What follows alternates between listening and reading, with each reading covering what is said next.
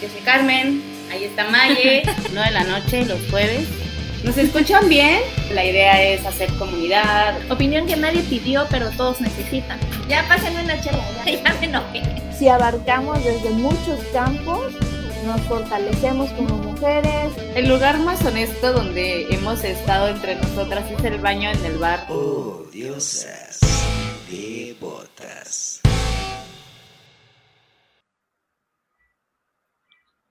Hola, buenas noches. Hola. Hola a todas, buenas noches. ¿Cómo están? Estos odiosas devotas, como cada jueves, estamos en vivo a las 9 de la noche. Yo soy Car Bravo, estoy con Mayeli Villatoro y nuestra invitada de esta noche es la Dana Maza. Bienvenida, ¿cómo están? ¿Qué tal? Qué gusto verlas Muy de nuevo. Qué gusto, pues peleando aquí con mi perro, ya saben, confinamiento, este, pero fuera de eso, aprovechando que puedo utilizar labial, aprovechando que puedo verme peinada y que alguien puede disfrutarlo, estoy muy agradecida. Ay, qué gusto, te, te ves muy guapa. Por supuesto. Bueno, el tema de hoy es, pues, bueno, como está Dana con nosotros, vamos a platicar un poco sobre emprendimiento este, en las mujeres, sobre proyectos, cómo arrancar un proyecto. Eh, a veces tenemos como muchas ideas, sobre todo ahorita en la pandemia, hubieron muchos, muchos proyectos que nacieron de la necesidad, de la oportunidad también que se detectó. Entonces también creo que sería bueno este, saber cómo encaminar un proyecto, porque ah, a veces podemos empezar con, sin muchas bases y sobre el camino, sobre la marcha, a prueba y error, nos vamos dando cuenta de que pues hay un orden también para, para comenzar los proyectos. Y sobre todo, este, también conocer tu perspectiva sobre el, los emprendimientos en mujeres, que cada vez, si bien toda la vida han habido muchísimos liderados por mujeres, ahorita pues gracias a las redes sociales pues podemos ver los más latentes. Entonces nos gustaría saber tu opinión y pues ya. Y ya, nada más, nada más. Ya. Y es en 10 minutos. Gracias. Pues bueno, creo que algo, algo con lo que es bien interesante comenzar el día de hoy es que tenemos que entender dos cosas. Primero, empezar a desmitificar la palabra emprendimiento. Y cuando digo desmitificar es que creo que se ha romantizado mucho este término de emprender, de ser tu propio jefe, tu propio jefa, ¿no? Este, de que tú pones las reglas, que ganas lo que quieres, etcétera. Cuando la realidad es que es el camino del emprendimiento es muy complicado, el camino del emprendimiento es cansado principalmente, es agotador emocionalmente y económicamente y este, pues no es este sueño guajiro que siempre nos han, han presentado, ¿no? O sea, que siempre nos han dicho, eh, pues es lo mejor que puedes hacer en tu vida. Uno debe de crecer y ser emprendedor o emprendedora, ¿no? Creo que desde ese sentido tenemos que empezar a desmitificar las cosas para quienes nos ven y empezar a decir la realidad del emprendimiento. Es que si bien emprender desde lo que te apasiona, que es como el lema de Comuna, emprender desde la pasión es algo que te va a llevar y que va a cambiar tu vida y que va a hacer como que muchas cosas puedan empezar a cuadrar, eh, que es algo que nos encanta, pero la realidad es que va a empezar a ser algo muy complicado en el camino. Fuera de eso, también tendríamos que hablar de otra cosa y es que el emprendimiento en México lo que menos es es una cosa planeada, ¿no? O sea, es decir, eh, en las escuelas de negocio te dicen, bueno, tienes que tener un plan de negocio, tienes que hacer un estudio de mercado, eh, tienes que comenzar a hacer costos, ver cuánto vas a invertir, ta, ta, ta, ¿no? Entonces, incluso las incubadoras, ¿no? Es como tres meses de planeación, etcétera. Cuando realmente la parte del autoempleo y del emprendimiento en México se hace específicamente, ya nos regresó esa guapa Car Bravo, y este, se hace específicamente por el tema del desempleo. O sea, en México una, tenemos una tasa de desempleo elevadísima que muchas veces y que incluso dentro de esta contingencia, que ya tocaremos el tema, dentro de esta contingencia hizo que el emprendimiento pues tuviera que salir muchísimo más a la luz, ¿no? Pero dentro de estas dos vías, ahora que ya entendimos que el emprendimiento no es esta eh, burbuja que nos venden y que es lo mejor del mundo y que es lo trendy que todos deberían de emprender el día de hoy, o sea, sí háganlo, pero háganlo pensando en que tienen que tener mucha paciencia, mucha resiliencia, mucha paciencia otra vez, ¿no? Porque las cosas no siempre van a salir como queremos. Y en la segunda parte, entender que muchas veces el emprendimiento nace de una necesidad económica. ¿no? O nace incluso en las mujeres, evidentemente, ahorita vamos a hablar de eso. En el caso de las mujeres, el camino es completamente diferente a un emprendimiento normal. Y este, esta clase de cosas son las que hacen que empezamos a, empecemos a poner los pies sobre la tierra respecto a los temas de emprendimiento, ¿no?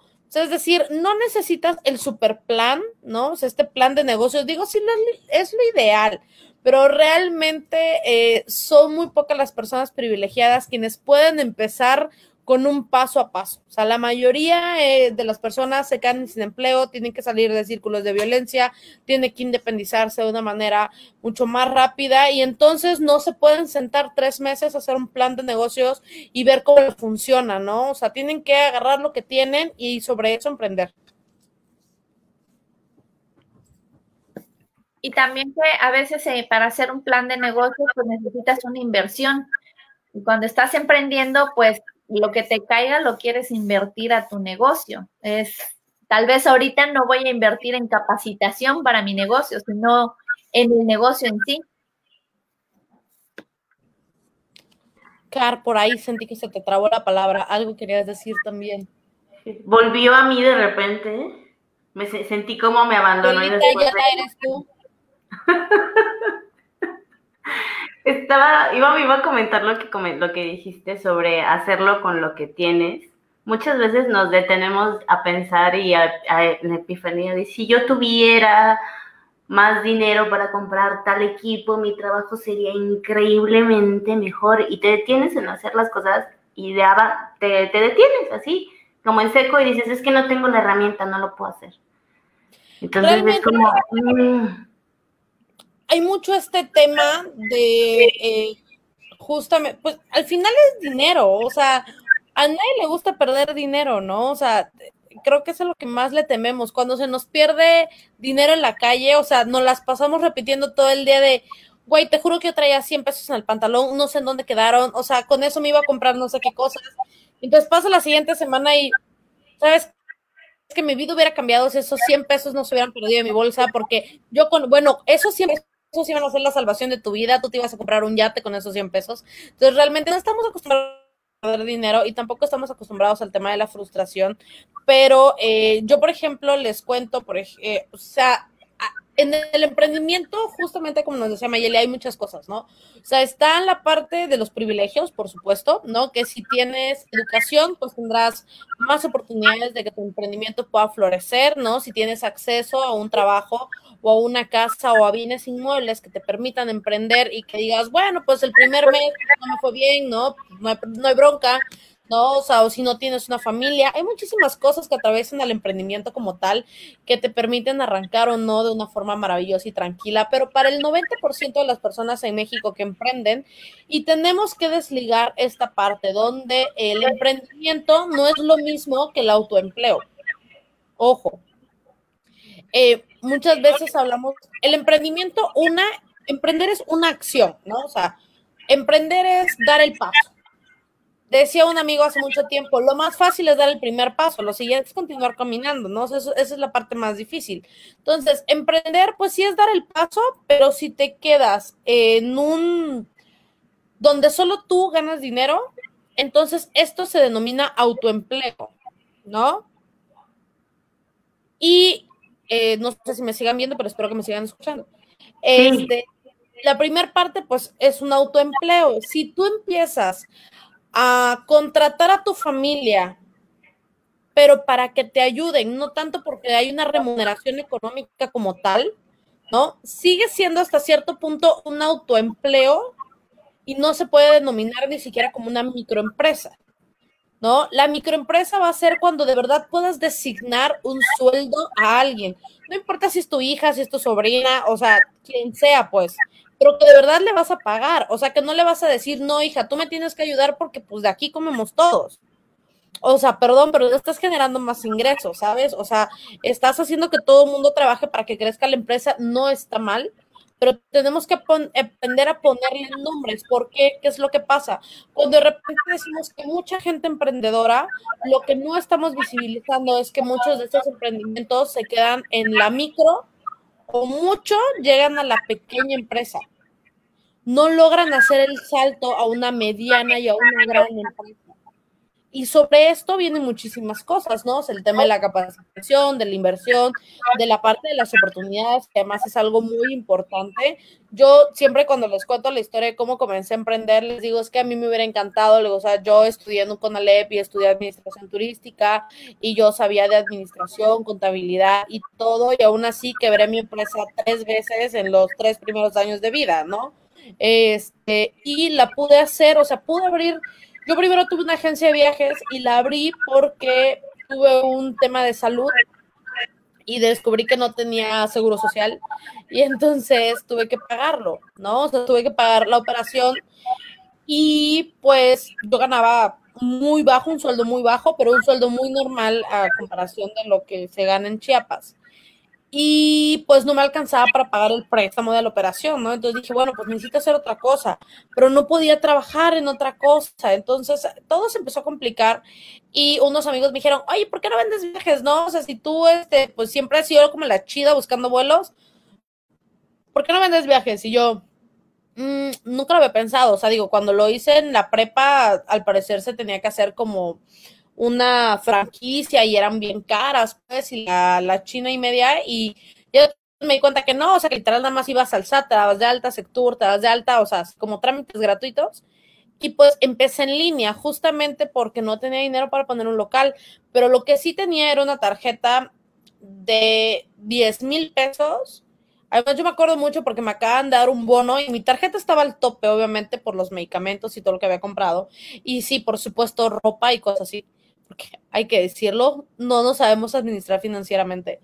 Este, y estaba al tope la tarjeta y entonces yo me acuerdo mucho que me llegó el bono y que dije, ¿qué hago con esto?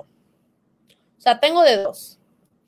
Puedo comprarme esto o puedo liquidar la tarjeta y con esta comenzar a vender, ¿no? Vuelos. Y esa, o sea, ese momento en específico fue como el, momento de la Matrix donde te tomas la pastilla roja o te tomas la pastilla azul. Y entonces, literal, dije, bueno, sí, tengo que ser algo responsable con mi vida, voy a pagar la tarjeta. Y con todo el dolor de mi corazón tuve que pagar la tarjeta, pero eso me abrió muchos caminos.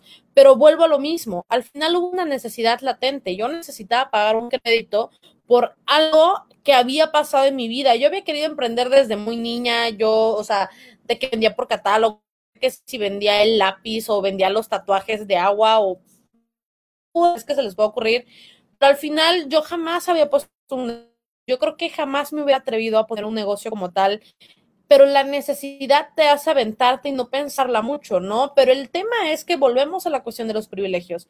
Yo tenía una tarjeta de crédito a la que no muchas mujeres tienen acceso hoy en día a una banca tradicional, ¿no? Este, yo tenía estudios y tenía contactos, pero muchas mujeres hoy en día que están en nuestro entorno pues no tienen acceso a esta misma clase de oportunidades.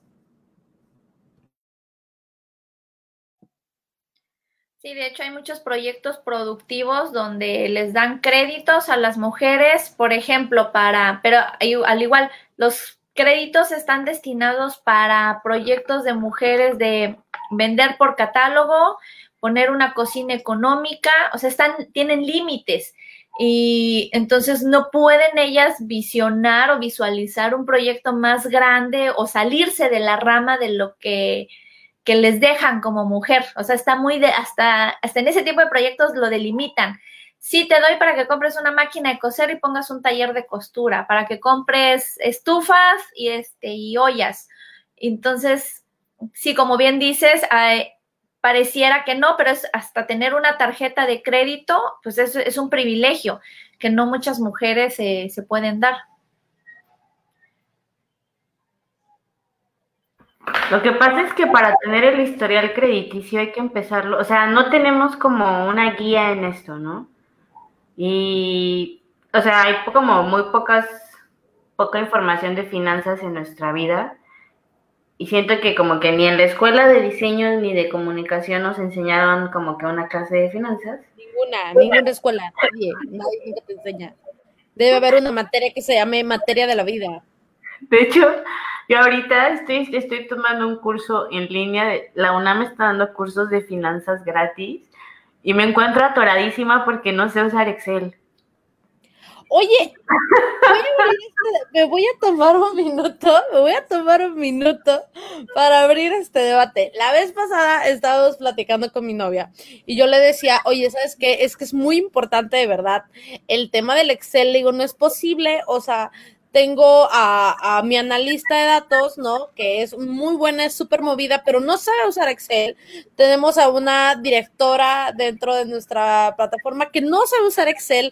Digo, ¿qué les pasa? O sea, las fórmulas básicas, pues, o sea, las básicas. Y me volteé a ver y me dice, ¿sabes el tema? Que ningún millennial sabe usar Excel. O sea, nosotros no crecimos con la paquetería de Office, pues. O sea, nosotros que hicimos con Canva, con Facebook, con Instagram, o sea, tú no tenías nada que hacer y usabas Buscaminas, o sea, usabas el Paint, pues, ¿no? Y pues entrabas ahí y el Excel era lo más padre del mundo porque te sentías un programador, así de que, y le pongo el igual y hablo paréntesis y todo. a mí me pasó que yo, yo me pas, yo todo el tiempo de mi vida en una computadora estoy en Photoshop. O sea, y en Illustrator, ¿no? Y en Dreamweaver, y en Audition, y en Premiere, y en Final Cut, pero no en Excel. Y entonces es como, ¿este cuadrito qué? Y después se complica cuando lo duplicas por todos lados y así. Sí, Sari, también hay, hay cursos de Excel en línea. Chicos, chicas, de verdad les recomendamos muchísimo. Por eso estoy atorada. O sea, es que como que en vez de pensar así como que, ay, sí, veo mis finanzas y de repente haces una tablita y te pasan la tablita y pones esto aquí, eso aquí, vas a hacer el resultado aquí, no sé qué, y así. Entonces, a ver, no puedo seguir adelante con mi curso de finanzas, tengo que aprender Excel. O sea, yo creo que nos pasa a muchísimas personas. Te puedo apostar que sí. Hay muchas personas que están llorando. Hoy en día tengo a alguien que está llorando a mi lado en este momento diciendo, no fui sí, no sé usar Excel. O sea, sí, de verdad, sí, sí ocurre, pero pero bueno, bueno, retomemos un poco el tema. Ya, este, ya lloramos por el Excel. Este, de verdad, aprendan. Ya, ya, lloramos por las clases de finanzas. Sí, aprendan las clases de finanzas. Pero sí, mira, creo que al ah. final, eh, dentro, dentro de este esquema, y estamos hablando de mujeres urbanas, o sea, ni siquiera me estoy yendo a las mujeres rurales, quienes no pueden acceder a los créditos porque no son dueñas de sus propias tierras, porque son amas de casa y o hacen labores en el hogar y no tienen un sueldo tangible y entonces no pueden ahorrar y entonces no pueden abrir una cuenta bancaria porque no tienen dinero, ¿no? Entonces, eh, este tema justamente es algo que al final terminamos trabajando en comuna. En Comuna, pues es un centro de capacitación para las mujeres que lo que busca es disminuir la brecha de desigualdad salarial, porque es algo que también de lo que tenemos que hablar. A ver, em, dentro, dentro del esquema de México, evidentemente en el mundo hay una brecha salarial de hombres y mujeres. Es decir, por la misma actividad que estamos haciendo en este momento, chicas, eh, si alguien nos viene pagar en el momento, nosotras ganaríamos 65 con 80 centavos y un hombre por hacer exactamente ponerse en otro cuadrito aquí en el StreamYard estaría ganando 100 pesos. Entonces, eh, por el mismo tiempo, por el mismo conocimiento, incluso por más conocimiento, estamos ganando casi 35 pesos menos que los hombres. ¿No? Entonces, boom, así, pum, estalle, estalle de realidad, o sea, por la misma, aunque nos esforcemos, aunque lleguemos a estos puestos de liderazgo, etcétera, estamos ganando menos, ¿no? Estamos ganando menos y además no tenemos las mismas oportunidades, o sea, eh, son jornadas dobles, ¿no? La que haces en la casa, la que haces en el trabajo, porque además llegas a volver a trabajar a tu casa, este, tienes que cuidar, generalmente somos las madres, las jefas de familia, y tenemos que cuidar y tenemos que educar y que además tenemos que mantener a nuestras familias. Entonces existe como mucho desarrollo dentro de este tema y, y esto, o sea, esta desigualdad económica, que además vamos a tirar datos duros, porque a mí me encanta tirar datos duros. Entonces, por ejemplo, o sea, de las 10 mujeres hoy en día que eh, tienen una actividad económica, solo a 7 no les pagan. O sea, es decir, eh, de cada 10 mujeres que están trabajando el día de hoy, si nosotras formáramos parte de esas 10 mujeres, solo nosotras nos están pagando. Las otras 7 están haciendo una actividad que al final termina siendo una cuestión económica, ¿no? Que es parte del hogar y cosas así, pero no necesariamente les pagan, no reciben un sueldo, ¿no? Pueden estar en el campo, pueden estar en una casa, pueden estar incluso dentro de una empresa familiar, pero no están percibiendo un sueldo. Y entonces nos llevarían a unas cifras mucho más detonadoras y no hay que ser científica para sacar las conclusiones a las que yo llegué. Y es que cuando yo pues, estoy investigando un proyecto que estoy haciendo así normal, X, así yo en mi casa o así como que, ay, Tereita, ¿no? Y este, y empiezo a buscar en internet y entonces me doy cuenta, digo, oye, no manches, o sea, las mujeres no nos pagan, ¿qué onda? ¿Por qué no nos pagan? Dije, bueno, tranquila, ¿no? Pues, alguien se tiene que encargar de eso en algún momento. Este, esperemos que llegue alguien a salvarnos. Y después me meto a la página de alerta de violencia de género en el estado de Chiapas y entonces te das cuenta que, por ejemplo, en Tuxtla Gutiérrez, de cada 10 mujeres violentadas, 8 básicamente son mujeres que no perciben un salario o que no son mujeres con una autonomía económica. O sea, es decir, son mujeres o amas de casa o son mujeres estudiantes quienes presentan un mayor índice de violencia dentro del hogar. Entonces, a ver, tenemos que entender algo y esto es, a mí me quedó muy claro en ese momento y dije, a ver, o sea, no hay que ser científico de la UVM para saber esto, ¿no? Perdón a las personas de la UVM que nos ven en este momento. Y, o sea, es como de, a ver, ¿no hay dinero? violencia. Puedes salir de la violencia porque no tienes dinero. ¿Y cómo puedes generar dinero si estás viviendo violencia? ¿No? Entonces, o sea, es un ciclo vicioso que se sigue replicando constantemente. Y está muy padre que hablemos de los derechos de nosotras las mujeres, y está muy padre que nos contemos, pues todas estas cosas que tenemos que saber, de que no, sin que pegar, de que hay violencia física, hay violencia psicológica, pero también hay violencia económica, ¿no? Y entonces en el momento en que nosotras no percibimos y que además súmenle todo esto, que la tasa promedio de contratación última de una mujer ronda los 35 años, o sea, es decir, el 50% de las empresas hoy en día en México, si tienes más de 35 años, hay, es un volado que te contraten, porque pues ya estás muy grande, porque seguramente tienes familia, ¿no? Entonces, o sea... Jesús. Estoy en esa gráfica, qué horror, me sentí sí, Sí, está. Harta estoy, harta estoy de la vida. Entonces, pues justo, justo, o sea, llegó un punto en el que dijimos, estamos hartas, o sea, ¿qué onda? Todo, todo lo feo, ¿no? O sea, y como que empiezas a desglosar datos y cada vez te empieza a caer más el 20 de que al final es una cuestión económica, maldito capitalismo opresor, ¿no? Pero, este, pues al final sí es una cuestión económica la que nos tiene atoradas y entonces tendríamos que regresar tengo por ahí una platiquilla, por si la quieren ver después, está en TEDx y se llama Emprende como niña. Y justamente hablo de eso, ¿no? O sea, de, a ver, o sea, todo el mundo dice que podemos emprender, pero nadie ha emprendido como niña. O sea, emprender como mujeres es eh, cargar con estos estigmas, ¿no? Que decían, no, pues que si el crédito de de la máquina de coser, que si el del horno, que si te enseño a cocinar, que si te enseño a bordar, ¿no? O sea, estas cosas que el patriarcado de todas maneras nos va inculcando a lo largo de nuestra vida, pero que al final podemos darle un revés y podemos vivir de eso y que también creo que es algo que podríamos aprovechar a nuestro favor, pero que no necesariamente tendríamos que seguir replicando. Pero sumado a eso, pues no hay oportunidades, no hay inversión y además si ustedes se dan cuenta, todas las inversiones... Eh, de políticas públicas, de proyectos, de lo que ustedes quieran, se quedan como siempre en el tema micro, ¿no? O sea, el de, ay, sí, para que sigas tu negocito, tu catálogo super padre, este, aquí está tu máquina de coser, para que la hagas increíble, pero yo no conozco a ninguna mujer que haya pasado como todas estas etapas y ahorita digas, wow, boom, es la mujer empresaria de ensueño, o sea, estos empresarios grandes, ¿no? Vamos a hablar, pues generalmente es una cuestión de herencia, son los menos quienes empezaron desde abajo, ¿no? Y luego crecieron. Pero bueno, no nos vayamos tan lejos. Entonces, estas empresas, estos autoempleos o microempresas de mujeres han llegado a una, un emprendimiento mediano, aunque sea uno mediano. O sea, ¿quiénes son estas empresarias que están detrás de todas estas grandes ideas? Entonces, creo que hay mucho margen para comenzar, pero también creo que hemos encontrado a lo largo de este camino a través de Comuna muchas alianzas, pero principalmente muchas mujeres que se han sumado al proyecto. Porque cabe recalcar que Comuna son talleres de mujeres a mujeres, son mujeres expertas en ciertos temas que pueden explicar así literal la cuestión más complicada de la vida, te lo explican en 90 minutos de la manera mucho más fácil en la que puedas entenderla, que cualquier persona le pueda entender, porque también creemos que mucho del acceso a la educación desde educación base es súper necesaria. ¿A qué me refiero con esto? Y les prometo que con esto me callo para que las pueda escuchar.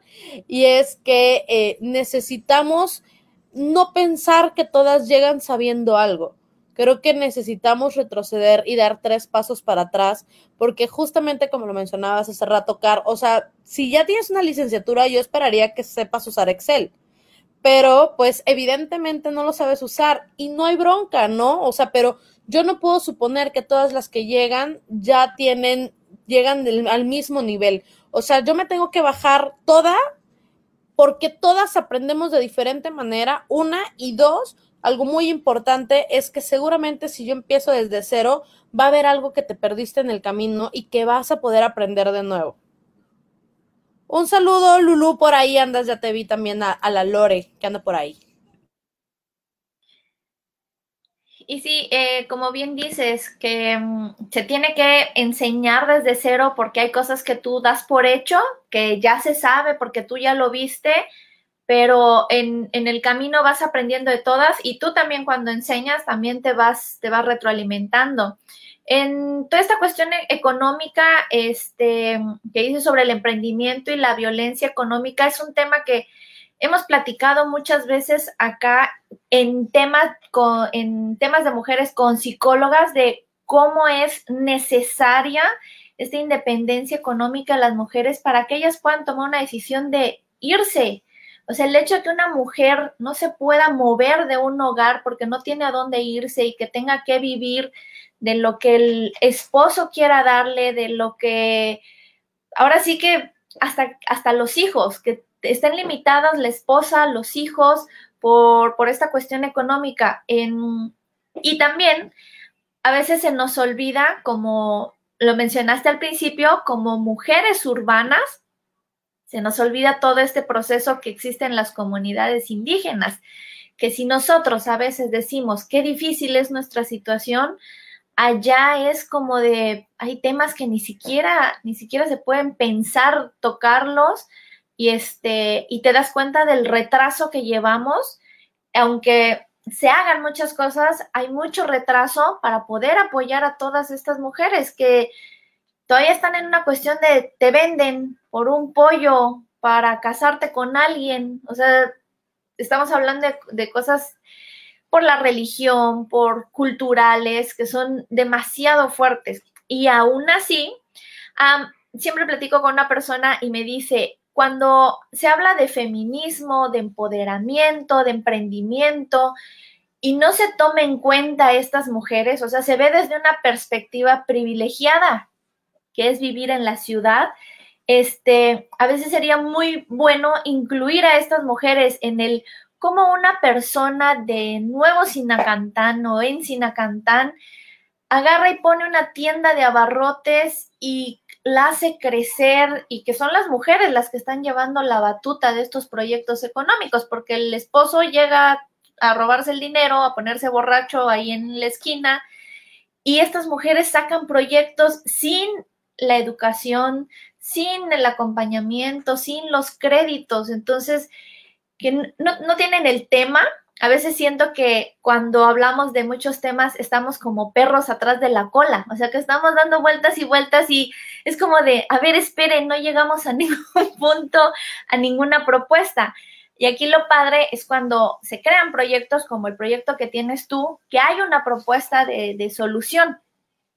Tal vez si al principio no se abarca a todas, pero cuando tocas a una persona, a una persona con que tiene una licenciatura, pero que toda su vida pensó que al graduarse va a trabajar para alguien y va a conseguir una plaza y se gradúa y pasa el tiempo o se vuelve mamá y resulta que no puede conseguir trabajo y nunca pensó en el emprendimiento que muchas veces damos por hecho que todos sabemos cómo comenzar un negocio o cómo organizar un negocio. Y cuando alguien llega a decir, oye, necesito autoemplearme, hiciste una división muy, muy bonita, como necesito autoemplearme, ganar dinero propio, este, ¿cómo puedo hacerlo? ¿A dónde, ¿A dónde acudo? Porque en la escuela nunca nos enseñaron el, oye, por si un día no consigues trabajo, así puedes iniciar un negocio. Vamos a ver negocitos uno y dos desde la secundaria prepa.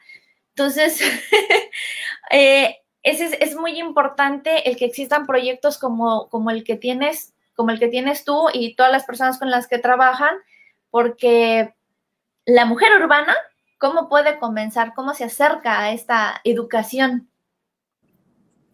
Fíjate que eh, creo que de las cosas que hay que rescatar son, son dos dentro de lo que decías, ah, dos cosas muy importantes. Eh, la primera es que tenemos que entender que todas traemos conocimientos. O sea, si bien empezamos desde cero, pero también intentamos como señalar mucho lo que tú ya conoces, pero que no sabes el término. ¿Sabes? Este conocimiento empírico que ya traes y que lo mencionabas con el ejemplo de Nodosina Cantán. O sea, nosotros tenemos ejemplos de mujeres en cooperativas, mujeres solas, ¿no? Hay eh, emprendimientos sociales, cooperativas que están trabajando con mujeres específicamente, que han empoderado a las mujeres. Y empoderar ya no es una palabra con la que esté tan cómoda últimamente, eh, me gusta más como el fortalecer, este, porque creo que empoderadas somos y nacimos, entonces, pues además hay que fortalecer tantito algunas habilidades que ya traemos.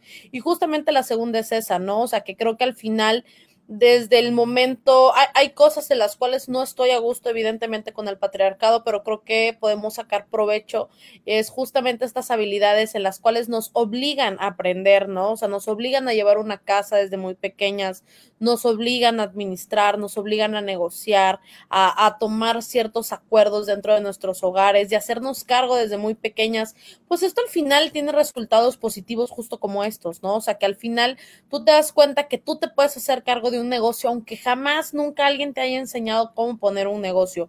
Pero algo que también es muy importante eh, es señalar eh, esto que mencionabas al inicio. Y, justo yo comentaba y hacía un tweet hace poco donde les decía, a ver, o sea, está padre querer salvar el mundo, pero no podemos salvar todos los mundos a la vez, ¿no? O sea, sí tenemos como que concentrarnos mucho en lo que estamos abarcando y en lo que queremos trabajar. Yo, este, pues yo soy nueva feminista, yo me declaré feminista hace como dos años, así súper padre. Me acuerdo mucho en una charla del EBC porque les estaba contando de cómo nuestro emprendimiento, pues de ser una agencia de viajes, terminamos migrando a dar capacitaciones a mujeres. Y este, y me dijo, ay, ¿por qué solo mujeres? Y yo, ay, pues porque estamos jodidas, ¿cuál es el problema, no? Me dijo, ay, maldita feminista. Y yo, y sí, ¿cuál es el problema? Y ya nunca me volvieron a invitar al EBC. Muchas gracias, esperamos regresar pronto.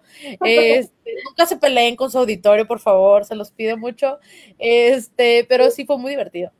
Pero creo que al final se trata también de esto, ¿no? De, de las causas que te mueven. Y te voy a contar, ahorita que, que, andaba viendo que ahí anda mi querida Carla Nazar, que además es directora de Conecta Comuna, que es nuestra parte digital y de comunicaciones y de todas estas capacitaciones que damos en esa área.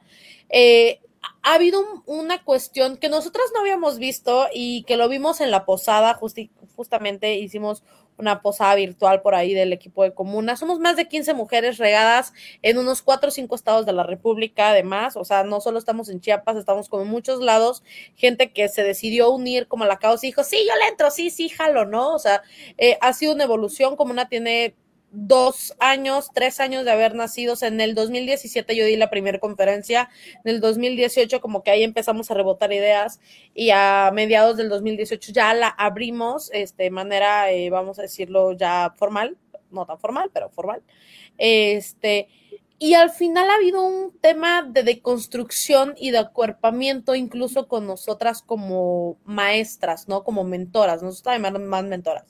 Este, porque nos ha ayudado también a, estas partes, lo digo muy en el tema personal, eh, a mí me ha ayudado, por ejemplo, convivir con otras mentoras y, y sentirnos dentro de esta misma línea donde tú también, a pesar de tener privilegios, por desgracia, seguimos pasando muchas violencias, ¿no?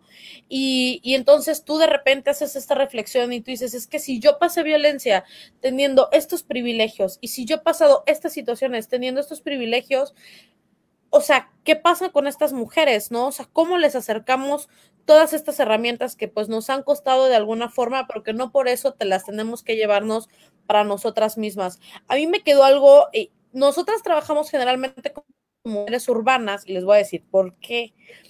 Existen muchas organizaciones que trabajan con mujeres rurales, porque evidentemente hay un punto ahí que hay que fortalecer, ¿no? Y todo el mundo se desemboca a la parte, a la parte rural que al contrario yo felicito mucho y agradezco mucho, pero el tema es que de repente se piensa que la mujer urbana, por estar en una zona urbana, tiene estas facilidades y privilegios, pero no se ve que existen periferias.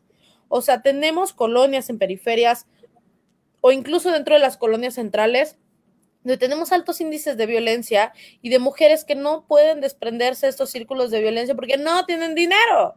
¿No? Entonces, pues, si bien no nos dedicamos tal cual, pero el 80% de nuestro trabajo se va a zonas urbanas con, este, con mujeres.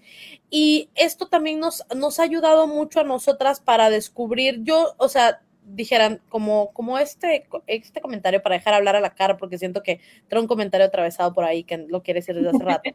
Este, eh, la, la vez en la que yo dije, ya no hay marcha atrás, o sea, donde dije, tenemos que hacer esto sí o sí, fue en un proyecto que yo hice de capacitación, que trajimos unas becas por parte de la Embajada de Estados Unidos y las trajimos acá, este, para emprendimiento de mujeres, todo súper padre, así. Y una de mis alumnas llegó y llegó llorando, ¿no? Pero además una alumna muy joven, o sea, menos de 30 años. Y llegó llorando así de que casi se me cuelguen los brazos y yo así como de, ¿qué tienes?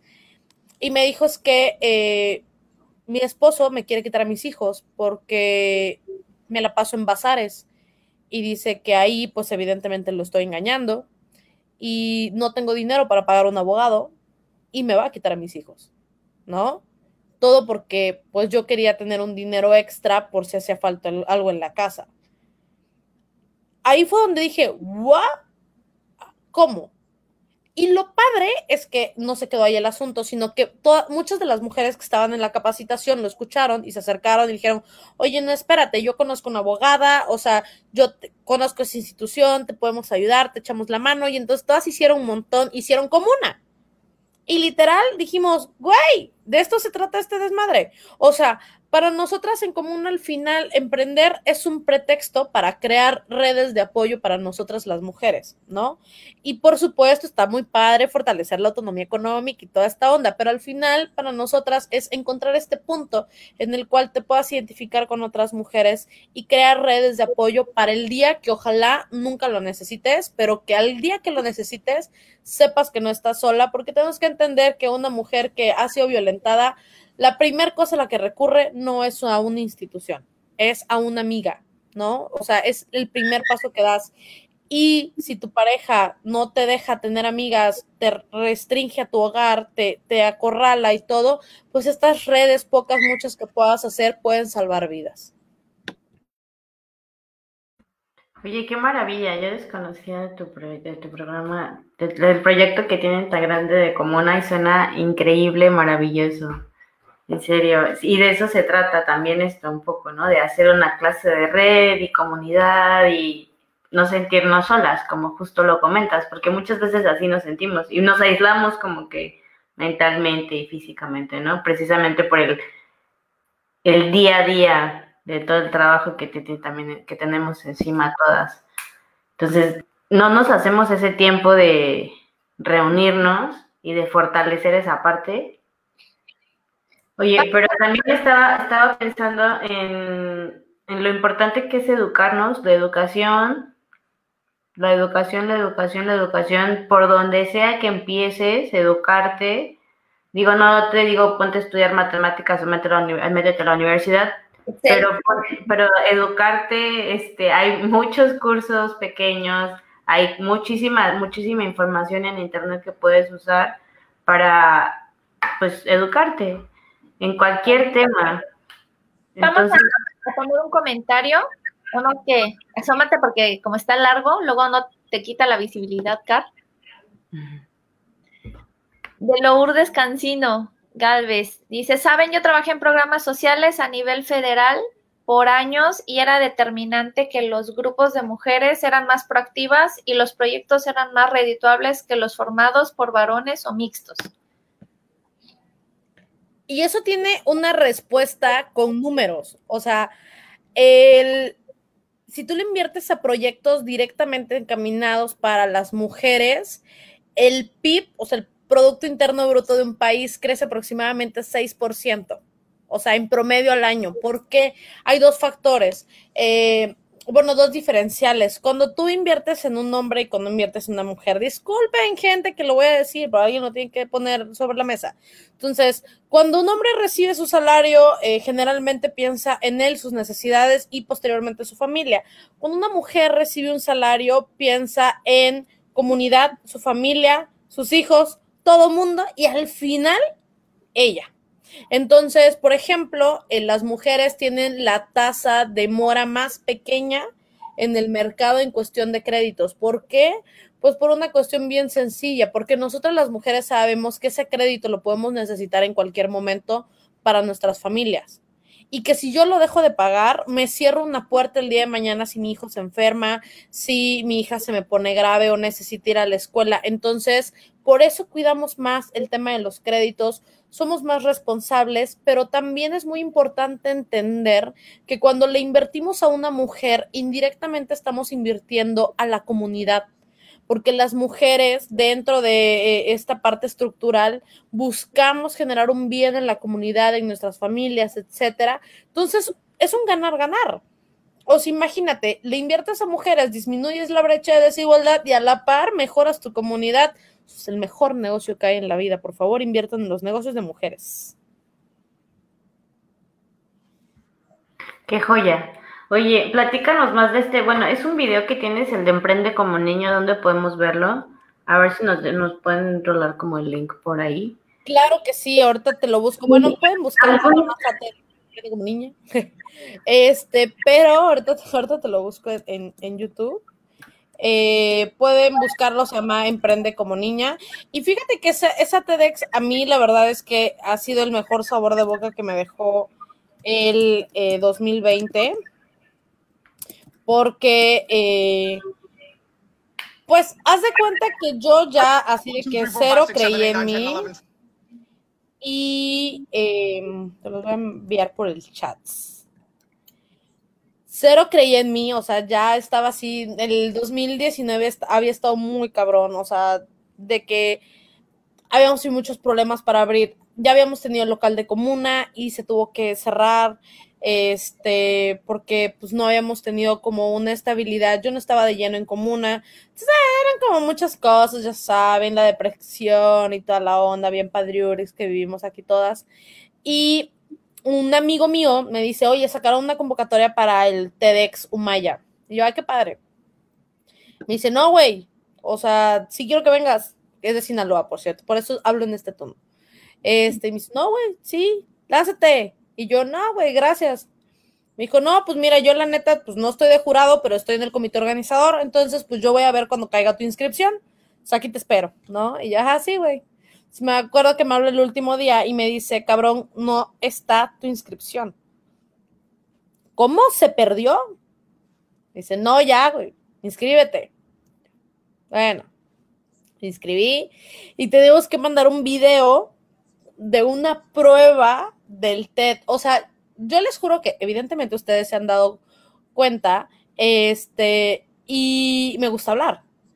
Pero hice el peor video de la historia. Creo que además, este, López Ire, en donde estés, espero que ese video esté borrado de la historia.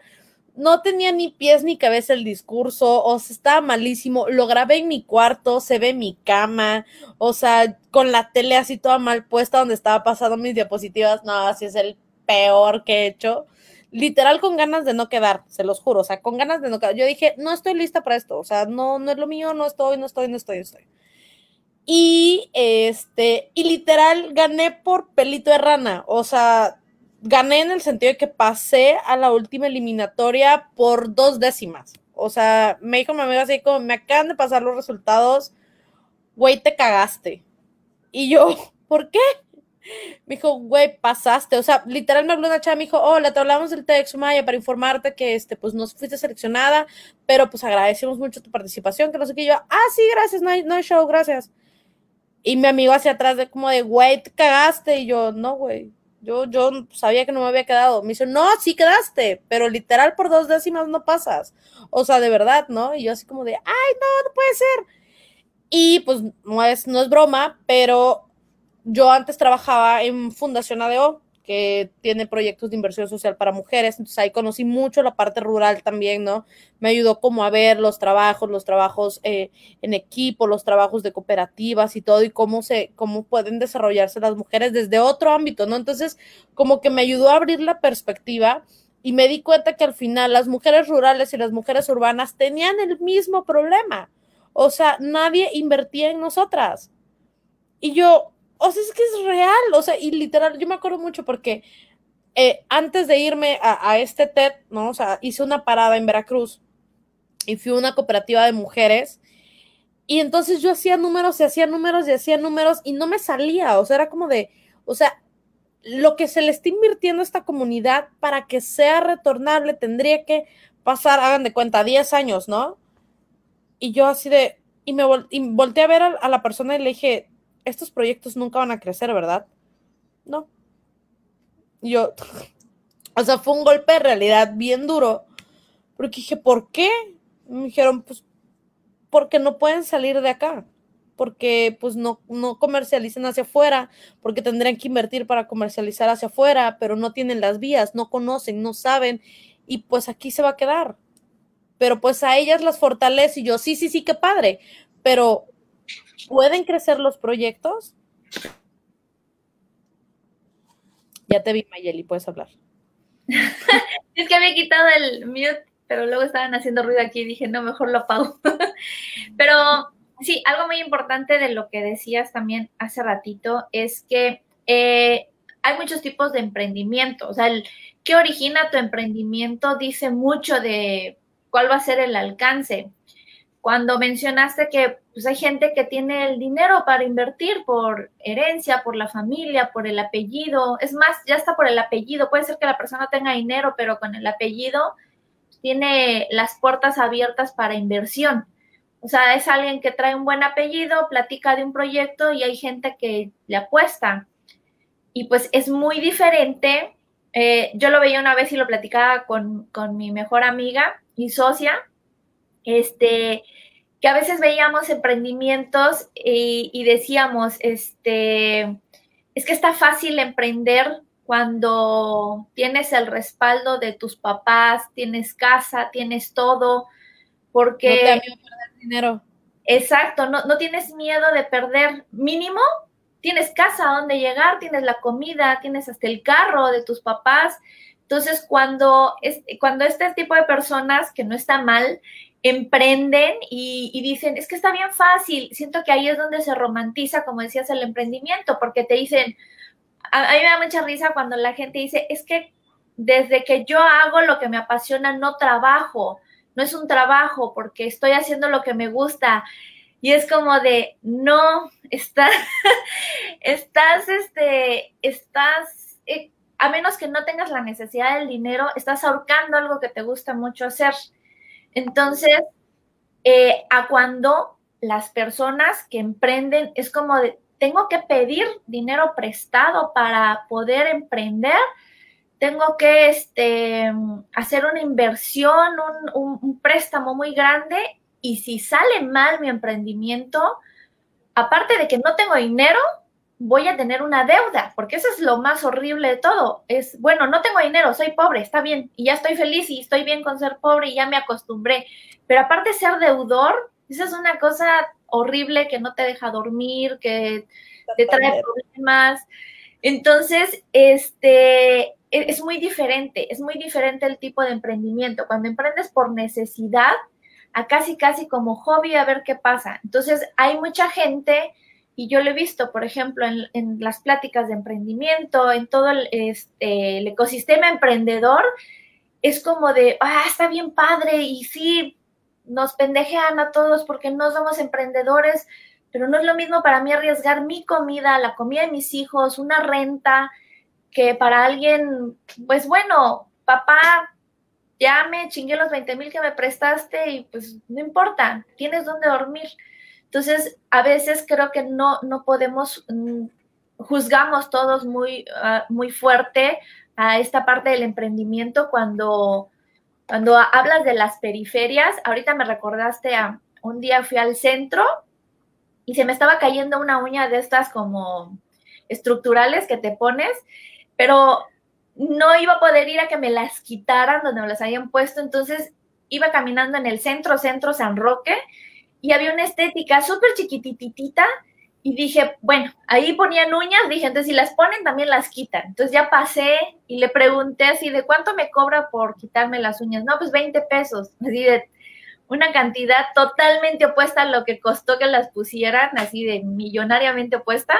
Entonces dije yo, ah, pues va, y estuve ahí sentada y en el ratito que estuve sentada, la señora tenía, estábamos como en dos metros cuadrados, la señora tenía otra chica que le estaba haciendo pedicure, este, y llegó un, un, chico a cobrarle la renta y me dijo, ahora yo soy el encargado de cobrarle la renta, mi tío ya no va a poder porque está enfermo, y este, y cada y amenazante y grosero, y volteé a ver al tipo y decías, ¿cómo este tipo va a cobrar renta, y esta pobre señora y la señora sacando su dinero y corriendo, y la del pedicure así como de, ya mamita, ya, y yo con la mano metida en acetona, y era como toda una cadena de desgracias, y, y me puse a pensar en cómo a veces nosotros damos por hecho muchas cosas y se nos olvida el centro, la periferia, se nos olvida que a veces la pobreza urbana es mucho más cruel y más dura que la pobreza rural, porque la pobreza Sí, rural Tiene tierra. Tienes tierra, tienes dónde sembrar, tienes que comer, tienes una gallina, un... A veces dicen, ay, es que la gente pobre que tiene gallinas y vacas, no, Ni eso no es pobre. Ni siquiera piensas exacto, ni siquiera piensas en qué güey. Pobre es tener un pan bimbo todo seco, que ya todo verde. Entonces, la pobreza urbana es, es muy complicada, es, es muy dura, muy cruel y, y está llena, como decías tú, de violencia, porque en la urbanidad, bueno, no tengo que comer, no voy a sembrar, no tengo una vaca que vender, pues entonces voy a robar, voy a violar, voy a hacer una trata, voy a rentar a una persona, voy a hacer un padrote, voy, hay muchas cosas, hay muchas Fraudes. Fraudes. O sea, Sí, es, No, fíjate que, o sea, y dijeran, y ya sé, porque ya volteé a ver el cronómetro también, estamos sabrosa la plática, pero eh, voy a empezar a acercarme a las conclusiones. Eh, fíjate que eh, justamente mi bandera de desmitificar y por qué siempre comienzo mis conferencias, entrevistas y todo lo que tú quieras con esto, de desmitificar el tema del emprendimiento, es porque yo me acuerdo que cuando yo comencé como a dar mis pasitos en el ecosistema emprendedor, se me ocurrió traer un güey de Monterrey eh, y que él trabaja en emprendimiento social, ¿no? Yo trabajo en emprendimiento social. Para la gente que nos está viendo, el emprendimiento social, a diferencia de las asociaciones civiles, el emprendimiento social busca una idea de negocio que pueda eh, combatir un indicador de una problemática en su comunidad, pero percibir un sueldo, dinero, etcétera, ¿no? Una ganancia a través de esto, ¿no? No monetizarlo hasta morir, pero sí, pues poder ganar dinero. Entonces, pues traigo a este güey y todo, y empieza a dar la plática y así, no, puta, o sea, yo hice una empresa de esto así, así, asado, ¿no? Y yo así como de, güey, qué chido, está súper chavito, porque en ese momento tenía 23 años el güey, y es como, güey, está súper chavito, qué pedo. No, sí, que no sé qué. Y en eso, acá la conferencia, me acuerdo mucho porque lo llevamos a San Cristóbal. Acá la conferencia y le pregunto a un chavo, oye, ¿cuánto necesitaste para invertir? Y el güey dice, no, pues 100 mil pesos, que no sé qué, que me dieron en el banco. Y yo, güey, ni 100 ahí me va a dar 100 mil pesos. O sea, yo creo que me, con la tarjeta de 3 mil pesos que me dio, ya, gracias. O sea, por supuesto que no me va a dar tanto, ¿sabes? Y entonces no podemos empezar a contar estas historias de éxito donde le invertiste 100 mil pesos. O sea, no puede pasar así. Yo, yo siempre digo, yo invertí 10 mil pesos, pero era crédito, o sea, ni siquiera era mío, pues, o sea, era una tarjeta de crédito que tenía que pagar, o sea, porque no era mi dinero, ¿no? Y sí he tirado mucho dinero y sí esta parte de, de endeudarte y al final decir, tomar decisiones, ¿no? O sea, hace poco con el tema de la contingencia, me tocó tomar decisiones donde dije, a ver, me voy a morir literal con todo esto que estoy viviendo, o pues ya que sea lo que Dios quiera, güey, bienvenida a Buró de Crédito, pues ya ni pedo, ¿no? Pero ya pronto me levantaré y lo pagaré, o sea, pero necesitas tomar decisiones porque estas decisiones desencadenan resultados en tu vida al final del día. No, porque sí tienes que comer, porque sí tienes que pagar una renta, porque tienes que hacer muchos pasitos más antes de poder seguir hablando de qué padre y divino es el emprendimiento, ¿no? Entonces, justo la idea es entender que el emprendimiento no, no es la panacea de, del 2021, que seguramente vamos a tener a mucha gente que por todo el tema de desempleo, de recortes de personal, etcétera, va a empezar a generar autoempleos, no necesariamente emprendimiento. Recordarles a estas personas que si pueden hacerlo desde lo que les apasiona, estaría increíble que evidentemente lo que les apasiona deje dinero, por favor, porque también luego nos metemos en unas pasiones bien padres, pero que nadie compra. Este, que por favor hagan que deje dinero esa pasión, que mm, sí, también el tuyo deja dinero. Este, si mi novia también es emprendedora, entonces está así llorando de, sí, maldita sea. Este, y eh, que se atrevan y que si no, que se atrevan porque no quieren que la vida les mande algo para que se atrevan. O sea, mejor háganla por las buenas, sin prisas, con el tiempo del mundo, pero atrévanse y no esperen a que algo llegue a su salud, no tengan seguro médico y no puedan pagarlo y entonces tengan que emprender, porque emprender carrereado, pues también está culero.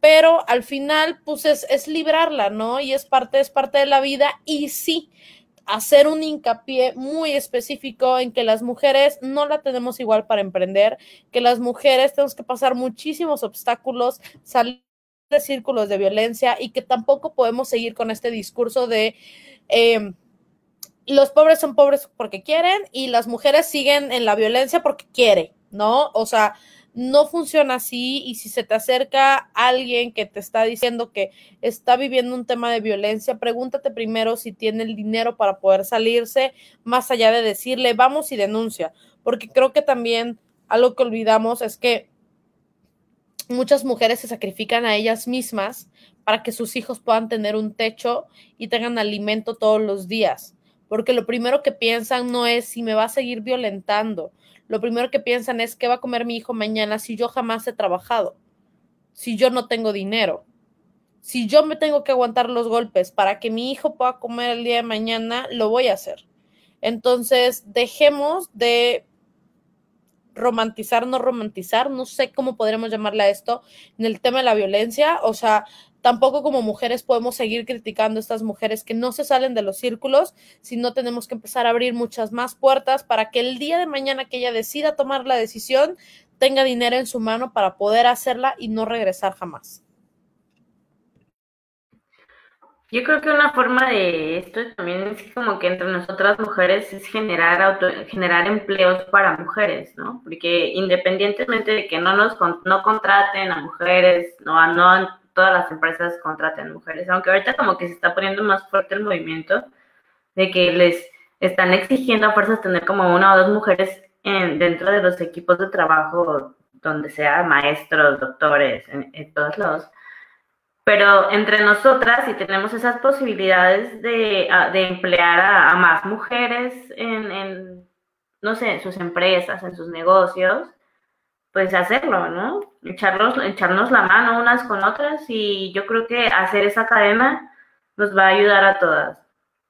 O sea, darnos la mano, hacer una cadena de ayudarnos unas con otras, precisamente a eso, ¿no? Porque muchas veces no sales, no sales de un hoyo, no sales, no das el siguiente paso por miedo, siempre es por miedo, pero pues miedo principalmente económico, como mencionas, ¿no?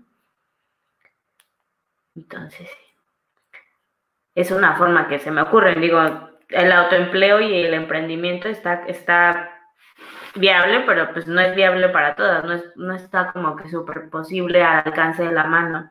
Sí hay que tener una inversión, sí hay que hacer números, si hay que tener una planeación, si hay que pensar, o sea, no es como que me aviento al ruedo porque pues, no siempre sale como, como, como quisieras, ¿no? Siempre hay tropezones y caídas y es parte de la experiencia así, pero igual acercarse a quien sabe, hacer preguntas, o sea, investigar un poquillo antes funciona, más medir, hacer números, planear, todo esta es parte, es como la planeación, la estrategia.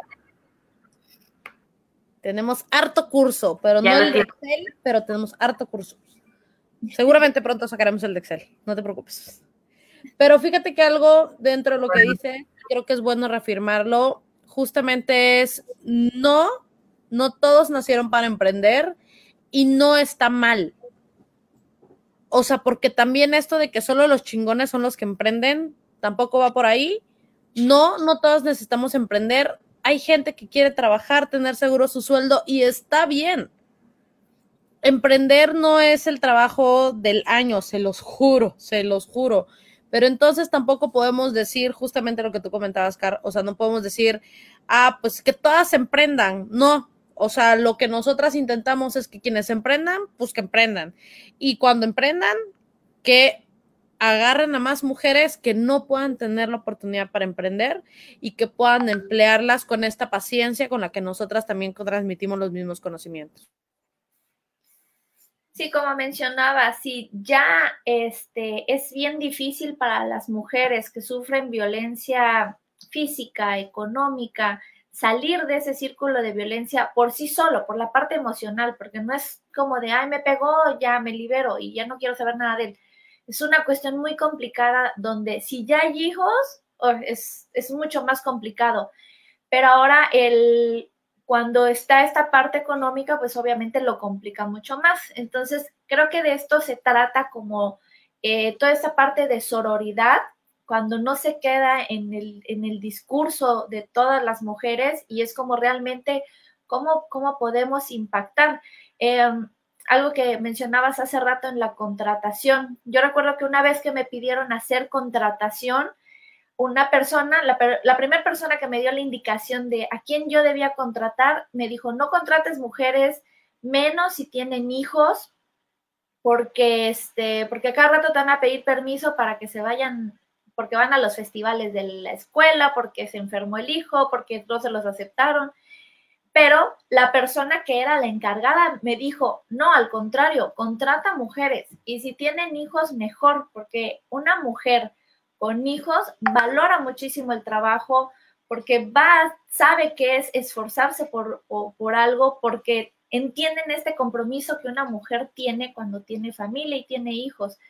Entonces, el que nosotras si tenemos un negocio, un emprendimiento, podamos este, contratar a mujeres y generar como esa cadena productiva con mujeres, aunque muchas veces te odien, como dices, de que digan, ah, es que ya, todas son feministas, ya solo se están apoyando entre ellas. este, pero está bien, ya hay mucho apoyo para todos ustedes, para los hombres. Entonces, sí, sí sería importante como, como aterrizar todos estos proyectos y que sea como un compromiso entre todas nosotras de siempre favorecer a, las mujeres, porque obviamente la tenemos más difícil, porque en empresas lideradas por mujeres sabes que hasta las puedes cuidar. En el aquí no va a haber nadie que te vaya a estar acosando, el que te vaya a estar pidiendo cosas, que te vaya a estar obligando, sino vas a estar trabajando en un ambiente laboral donde entiendo, entiendo hasta qué es que te duela el vientre una vez al mes y te voy a entender. Entonces, hasta en cosas tan sencillas como esa, este, va a funcionar este emprendimiento entre mujeres. Y pues para las que necesiten este, orientación, pues acérquense a los cursos y talleres que tiene Dana en Comuna, con todas las personas que trabajan ahí, que son profesionales y pues que están en esta parte de compartir sus conocimientos para crear redes entre mujeres. Qué padre su proyecto y muchas felicidades, Dana. Está increíble eso, suena muy, muy bonito. Gracias. Vieras qué divertido es andar carrereando mis talleristas, son lo mejor del mundo.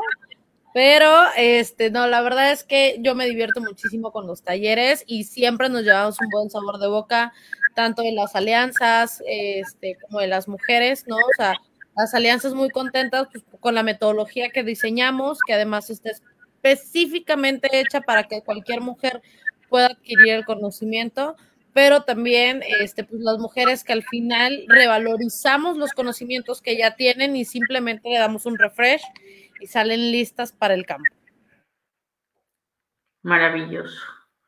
Pues muchísimas gracias por haber estado toda esta hora con nosotros platicando sobre emprendimiento. No, es un tema bastante amplio, creo que no tocamos gran parte de él. Esperamos volver a tenerte en, otra, otro episodio de Odiosas de ITA con nosotros para que nos vengas a llenar de conocimiento y nos actualices en todos estos temas porque pues muchas veces desconocemos, por falta de información, estamos metidas en mil otras cosas y un refresh también aquí nos hace muy bien. Muchas gracias. Claro que sí, chicas, fue un placer. Muchas gracias, gracias a todas y nos vemos el próximo jueves. Ya tenemos también tema para el próximo jueves, ya se los haremos saber. Y gracias, gracias por compartir, gracias por ver las reproducciones después y mañana va a estar el episodio en el podcast en Spotify. Cuídense mucho. Un abrazo, besos, nos vemos prontis. Cuídense mucho. Bye. Oye, no mencioné. Yo soy Carmen, ahí está Maye, no de la noche, los jueves. ¿Nos escuchan bien?